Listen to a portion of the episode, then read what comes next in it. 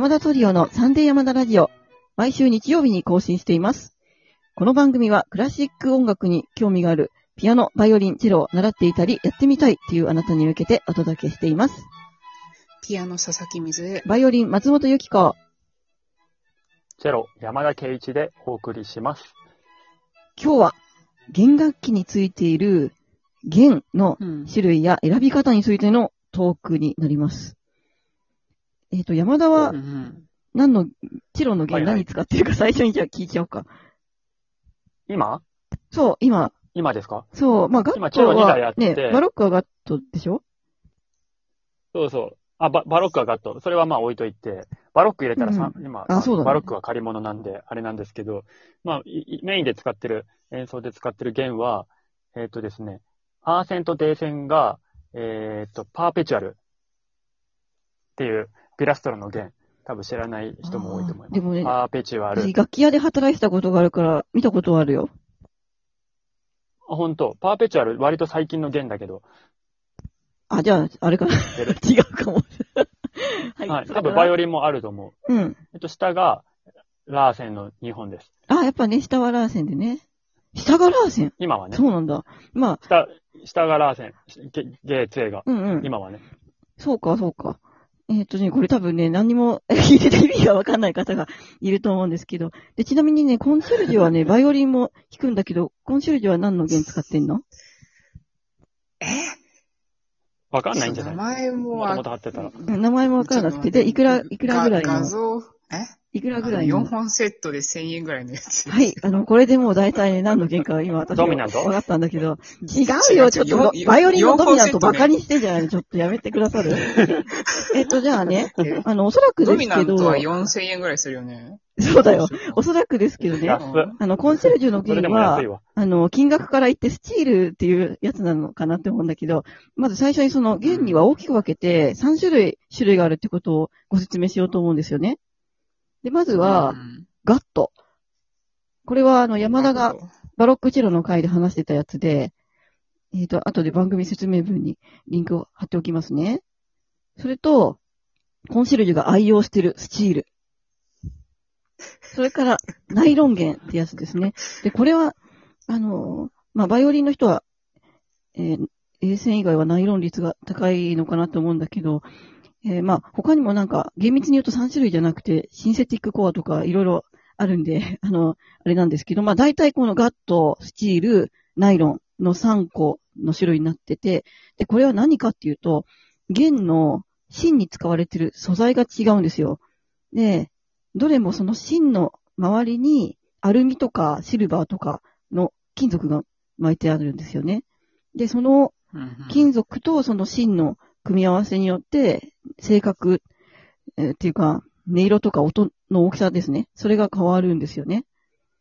で、うんうんこの、どんな弦と相性がいいかっていうのをいろいろ試してみるのがいいと思うんですけど、あの、まあ、これは本当楽器との相性っていうのがあるので、この私の楽器についてた弦は合わなかったけど、生徒さんのにつけたらすごくなるようになった弦とかもあって、でちなみに私が使ってる弦っていうのはどういうのかっていうと、まあ、私はミーハーなので、あの、真田丸を弾いてた三浦文明くんがですね、インスタグラムでおすすめしてたラーセンビルツオーゾっていうのを一回真似してつけたら、もう素晴らしい弦だったんですよね。もうこんなに表現できる弦あったのっていう感じで。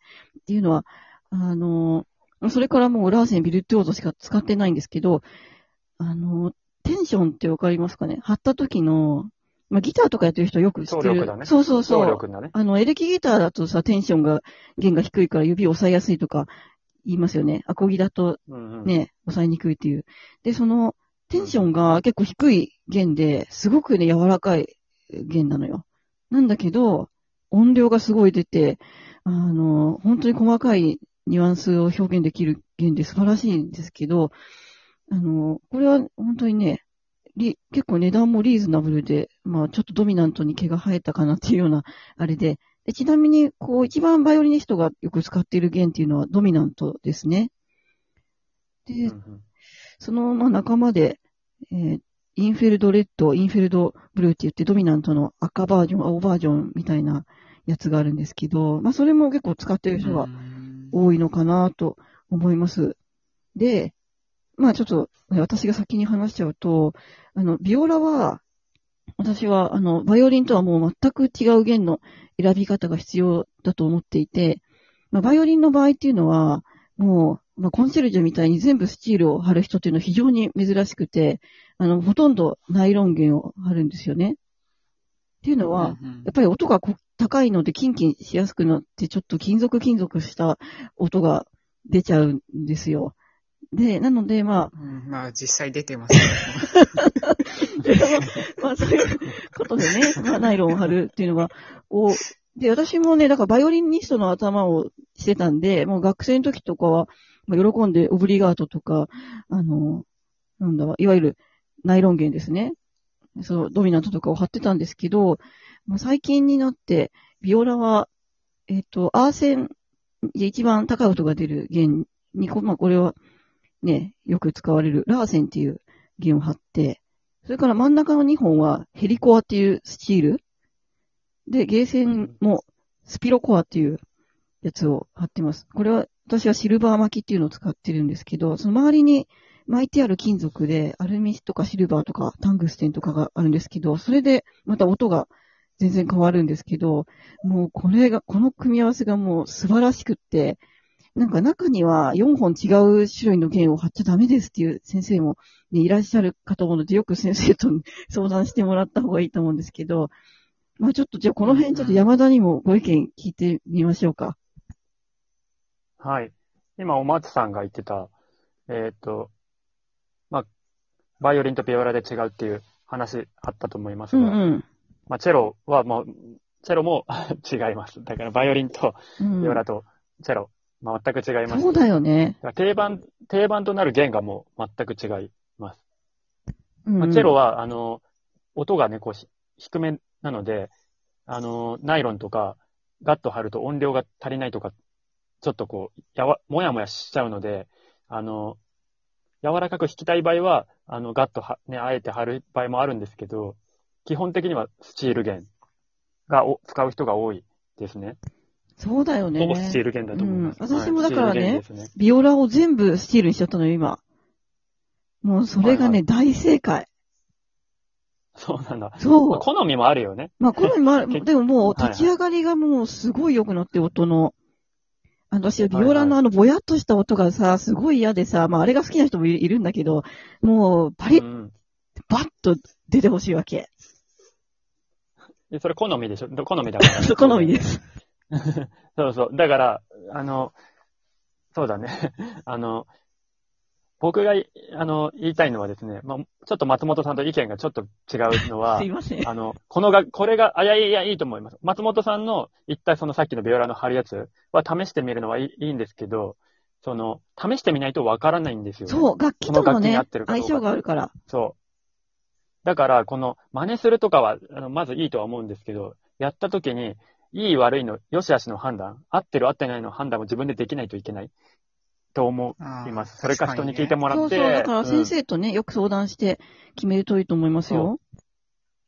と思うんだけど、先生である僕らも、楽器の構造をね、やっぱりこう、職人よりは分かってないわけなので、うん、そうだね。これがね、弦の張りは、張力の強さとかは、表板とかの厚みとか、そうあの、そうなの？変わってきちゃうので、どうしようもできないんですよ。あの、要は、貼ってみないとわからないし、これが合うで、あの、今貼ってある弦で、あ、これちょっとなりは、よ、良くないから、良くないですねとか、そういう、表板が薄いからちょっとこう、テンション強いの貼りすぎちゃうと良くないね良とか。くないんだよね。そういう、そう、そういうのね、は、ちょっとやっぱ経験がないとわからないので、あのおすすめの弦はって言われても、僕はこれ貼ってますけど、あなたにおすすめなのはあなたの楽器を見ないとわかりません。が答え。そうそう、なんかね、その見、てもわかるかわからない。特に、えビオラの場合はですね、チェロとかバイオリンと違ってサイズが違うんですよ、楽器自体の。なので、その大きめの楽器の場合は、この張力のとか、なんかそういうのがちゃんと分かれてるので、あの、よくお店の人と相談してですね、買うといいんじゃないかなと思います。なんかさ、お店で試し張りみたいのってできないの？楽器持ってって。は、できない。いまあ、できるかも、できないね。高いしね。うん。でえ、なんか、お店に試す用の弦が置いててさ、みたいなことはあないわそういうのはけねじゃん。、こ、こおうん、うんと。あ、、それね、うん。あの、ん。弦楽器フェ,、フェア？あの、うん。毎年さ、秋頃に、えっ、と、うん。あの、靖国神社の隣の、なんだっけ、科学技術館っていうところでやってる、うんえー弦楽器フェアっていうイベントがあるんですけど、そこでできる。へえ、そうなんだ。。そうそういうイベントあがれすごいいいよ。あ1000円ぐらいで入れて、3日間入り放題で、その、コンサートも聴けるし、すごく有名な、あの、うん川端成道さんとかね、それすごく有名なバイオリニストとかのが演奏をやってくれたりするし、杉蔵さんとかも、あの、行ってるし、すごく面白いイベントです。る。へか都会の人はね、それで、それで。そうだね。都都心に住んでる人は行くといいと思いますちょっよ。と、はいうん。近くの人はね。うん。うん。あ、ちょっとなんかもう時間があれだから、もう一本、あの、取ろうと思います。で、そちらで、この、リスナーさんからいただいたお便りをちょっとご紹介させていただいて、で、それについても、えー考えていきたいと思いますので、じゃあもう一本取りますので、よろしくお願いします。それでは、はいします。い、続きでお会いしましょう。ありがとうございました。ありあがとうございまし。た。